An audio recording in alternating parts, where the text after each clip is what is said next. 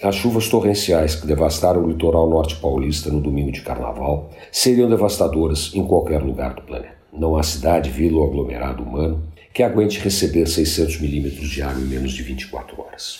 Tanto faz o grau de desenvolvimento ou riqueza. Não dá, simplesmente não dá. Uma chuva desta magnitude faz o que quer, leva o que quer, destrói, mata, muda a paisagem com a sem cerimônia de quem sabe que é o mais forte. Nova York, Paris, Cairo, Tóquio, Santiago de Compostela, tanto faz. As chuvas fariam seu estrago e ele seria apavorante, dependendo de onde, inclusive mais terrível do que as chuvas que caíram no litoral norte. E elas vão voltar. No ano que vem, elas cobrarão seu preço, quem sabe variando de região, mas, como sempre, terríveis, como acontece verão depois de verão, desde que o Brasil permitiu a ocupação de áreas completamente inadequadas para a moradia do ser humano.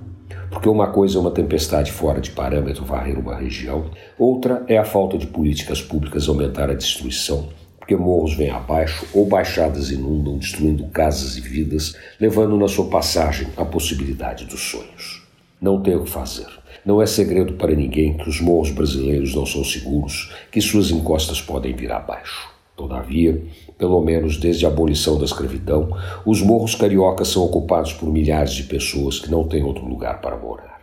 Como não é só no Rio de Janeiro que isso acontece, milhares de brasileiros estão ameaçados porque, por falta de opção, também moram em áreas sujeitas a estes fenômenos. O domingo de carnaval em São Paulo foi a bola da vez este ano. No ano que vem, aparecerá outra, lamentavelmente. Antônio Penteado Mendonça para a Rádio Dourado e crônicasdacidade.com.br.